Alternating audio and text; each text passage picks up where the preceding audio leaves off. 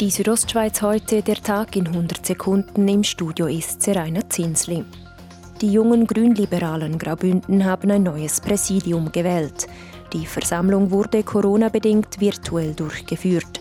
Zum neuen Präsidenten der jungen GLP Graubünden wurde der 21-jährige Ruben Garbade gewählt. Er tritt die Nachfolge von Geraldine Danuser an. Unternehmen in Graubünden können sich für das kantonale Testprogramm und die damit verbundenen regelmäßigen Betriebstestungen anmelden. Die Kosten von bis zu 9 Franken pro Test halten aber offenbar einige Firmen davon ab, sich anzumelden. Die Gemeinde St. Moritz will dem entgegenwirken und übernimmt die anstehenden Kosten für einheimische Betriebe.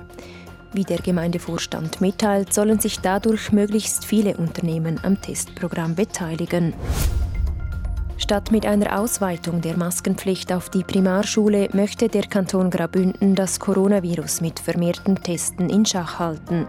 Mittels wöchentlichen Speichelproben sollen bald möglichst viele Schulen im Kanton regelmäßig getestet werden, erklärt der zuständige Bündner Regierungsrat Jon Domenic Parolini.